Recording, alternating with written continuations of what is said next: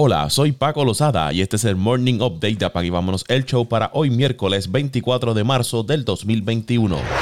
La defensa de Deshaun Watson dijo que el abogado que representa a las 14 mujeres que han presentado demandas contra el quarterback de los Texans de Houston se niega a revelar las identidades de las demandantes. Las demandantes, quienes son todas masajistas, están demandando a Watson por conducta sexual inapropiada y algunas indican que cometió una agresión sexual. Las 14 mujeres están representadas por el abogado Tony Bosby. El abogado de la oposición ha orquestado una atmósfera de circo al usar las redes sociales para publicar 14 demandas de Jane Doe durante los últimos siete días de una manera calculada para inflamar al público y difamar la excelente reputación de Deshaun, dijo Rusty Harding, abogado de Watson en una declaración dada a TMC.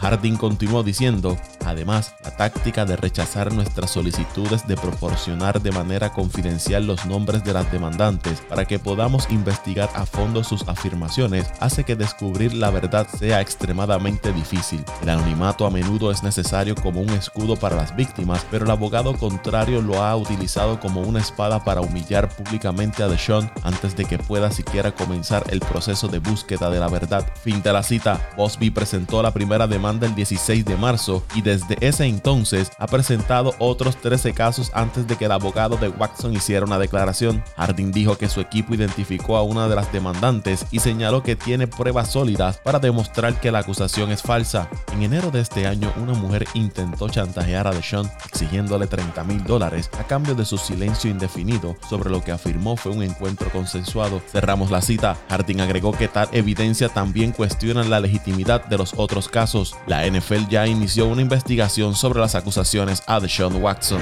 El veterano quarterback Joe Flacco llegó a un acuerdo con Filadelfia, anunció la agencia del jugador. El pacto es por un año y puede llegar hasta 7.5 millones. De esos, 3.5 millones son garantizados según Adam Kaplan de Cyrus XM.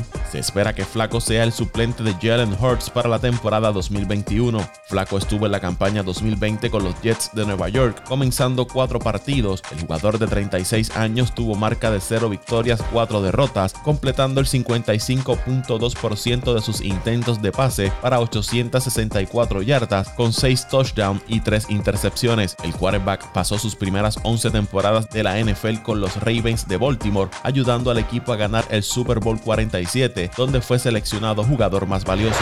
En el baloncesto de la NBA, el equipo de Orlando cayó ante Denver 110 por 99. Nikola Jokic tuvo triple doble, 28 puntos, 15 rebotes y 10 asistencias. Evan Fournier anotó 31 puntos con 6 rebotes por el Magic. Hablando de Orlando, el alero Aaron Gordon confirmó que solicitó un cambio a principios de esta temporada. Ha habido momentos en los que simplemente le expresé mi frustración a la gerencia. La frustración por las derrotas, las lesiones, la forma en que hemos estado jugando, cómo hemos estado jugando y cuántas derrotas se han acumulado a lo largo de los años, dijo Gordon cuando se le preguntó por qué pidió ser cambiado. Según Adam Shadow de Fox 35, es solo que mi frustración se está desbordando, diría. Creo que mucha gente comparte conmigo ese sentimiento de frustración. Cerramos la cita. Los Celtics de Boston son el principal equipo considerado en conseguir a Gordon con una oferta que contiene dos selecciones de primera ronda. Los Knicks de Nueva York le ganaron a los Wizards de Washington 131 a 113. Julius Randle anotó 37 puntos con 6 rebotes para los Knicks, mientras que Russell Westbrook anotó 14 puntos y 2 asistencias para Washington. Los Pelicans le ganaron a los Lakers 128 a 111. Brandon Ingram anotó 36 puntos para New Orleans y Kyle Kuzma por Los Ángeles 16 puntos con 10 rebotes y 7 asistencias. Esta es la tercera derrota en línea que sufren los Lakers. Miami cayó ante Phoenix 110 por 100. DeAndre Ayton por los Suns 17 puntos con 16 rebotes. Bam Adebayo por el Heat anotó 16 puntos con 8 rebotes y esta fue la séptima victoria consecutiva de los Suns en la carretera. Filadelfia derrotó a Golden State 108 a 98. Tobias Harris anotó 25 puntos, 13 rebotes para los 76ers y para los Warriors, Kelly Oubre anotó 24 puntos con 10 rebotes. La estrella de Golden State, Stephen Curry, se perderá al menos otra semana después de que una resonancia magnética en su coxis reveló que tiene inflamación en el área. Así lo expresó el dirigente Steve Kerr según Drew Schiller de NBC Sports. Vamos a reevaluar en una semana. Se perderá los próximos tres juegos y luego lo reevaluaremos, dijo Kerr. Curry sufrió la lesión durante una caída en el tercer cuarto contra el equipo de Houston el 17 de marzo. Golden State se enfrenta a Sacramento, Atlanta y Chicago en sus próximos tres juegos. Luego los Warriors irán como visitante a tres juegos donde se medirán a Miami, Toronto y Atlanta. El jugador de 33 años tiene un promedio de 29 puntos, 6.2 asistencias, 5.3 rebotes y 1.4 robos y está tirando 40.8% desde el área de 3 puntos en lo que va de temporada. Los Nets superaron a los Trail Blazers 116 a 112. James Harden anotó 25 puntos con 17 asistencias y 7 rebotes. En Scanter para Portland anotó 19 puntos con 19 rebotes. Kyrie Irving y Kevin Durant jugaron para los Nets que ahora están a solo un juego de Filadelfia por el liderato de la conferencia del este de la NBA. El equipo de Toronto está discutiendo posibles cambios que involucren a Kyle Lowry y a Norman Powell, dijeron fuentes a Adrian Wojnarowski de ESPN. Los 76ers de Filadelfia y el Heat de Miami están expresando interés en Lowry, pero ambos equipos han sido cautelosos en sus esfuerzos por completar un acuerdo. Lowry será agente libre sin restricciones al terminar la temporada. Por otro lado, Filadelfia también está interesado en adquirir a Powell, quien promedia 23.6 puntos desde principios de febrero.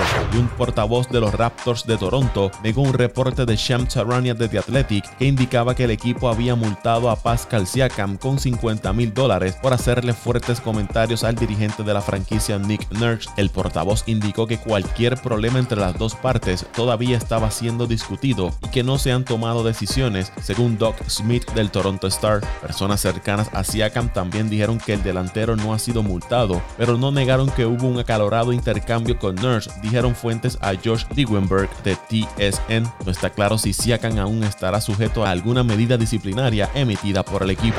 Otro que pudiera cambiar de equipo cuando llegue la fecha límite de cambios de la NBA es el escolta de los Rockets de Houston, Víctor Oladipo, según Adrian Wojnarowski. Según los informes, los Rockets han recibido ofertas de intercambio por el jugador de 28 años, que incluyen jugadores jóvenes y combinaciones de selecciones de primera ronda. Se dice que Oladipo prefiere ir a Miami, aunque también estaría dispuesto a unirse a los Knicks de Nueva York. Oladipo se convertirá en agente libre sin restricciones este verano, después que rechazó una oferta de extensión por dos años y 45.2 millones que le realizó el equipo de Houston. Los Pacers de Indiana están escuchando ofertas de cambios centrados en Malcolm Brogdon y también están monitoreando interés en el dos veces seleccionado al juego de estrellas Domontas Sabonis, dijeron fuentes a Vincent Woodwill de Yahoo Sports. Según los informes, los Pacers creen que ya poseen un reemplazo adecuado a largo plazo para Brogdon en Caris Quien fue adquirido desde Brooklyn en un acuerdo de varios equipos donde enviaron a Víctor Oladipo a los Rockets. Brogdon está promediando 21.6 puntos por juego, la mejor marca en su carrera, con 6.1 asistencias, 4.7 rebotes y 1.1 robos en esta temporada con Indiana. El jugador estaría siendo agente libre después de la temporada 2022-2023, mientras que Sabonis, de 24 años, ha promediado 20.2 puntos, 11.2 rebotes, 6.2 asistencias y su contrato expira en el 2024. La fecha límite para realizar cambios en la NBA es el 25 de marzo. La Federación de Béisbol de Puerto Rico lamentó el fallecimiento de Evaristo Baro Roldán, una de las figuras más destacadas del béisbol puertorriqueño. Roldán, de 78 años y natural de Gurabo, vistió los colores del equipo nacional y fue el primer bateador zurdo en llegar a 700 hits en el béisbol superior AA. El béisbol puertorriqueño pierde a uno de los grandes. Baro brilló dentro y fuera del terreno de juego, dejando plasmado su nombre en letras doradas. Nuestro abrazo solidario a su familia ante tan sensible pérdida, expresó el doctor José Daniel Quiles, presidente de la Federación de Béisbol de Puerto Rico. Para honrar su legado, la Federación de Béisbol le dedicó a Roldán el Juego de Estrellas del 2016, celebrado en el estadio que lleva su nombre en Gurabo. Su promedio de por vida fue de 330, con 402 carreras empujadas y más de 30 victorias como lanzador. El dirigente de los Cachorros de Chicago, David Ross, escogió a Kyle Hendricks para ser el lanzador iniciador en el día inaugural contra los Piratas de Pittsburgh en el Wrigley Field. Hendricks, de 31 años y al que muchos llaman el profesor, es conocido por su precisión y control. Estará haciendo su segunda apertura en el día inaugural y en la temporada 2020 tuvo marca de 6 victorias, 5 derrotas, con una efectividad de 2.88 en 12 salidas.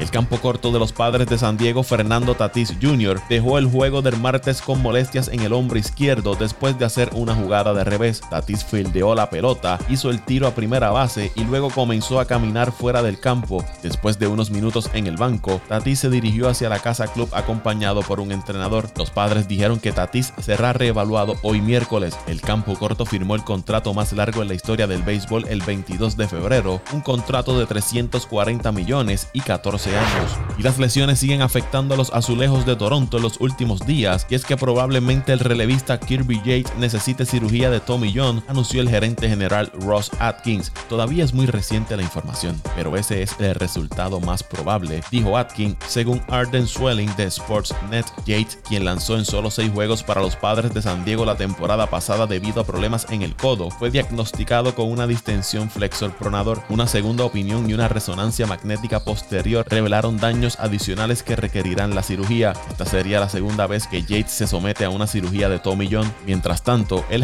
jardinero George Springer está lidiando con una distensión oblicua de grado 2 que lo mantendrá fuera del campo durante al menos de 4 a 5 días, indicó Atkins. Su estatus para el día inaugural no se conocerá hasta más adelante en la semana. Otros jugadores que han estado lastimados son el zurdo Robbie Ray y los derechos Nate Pearson y Thomas Hatch.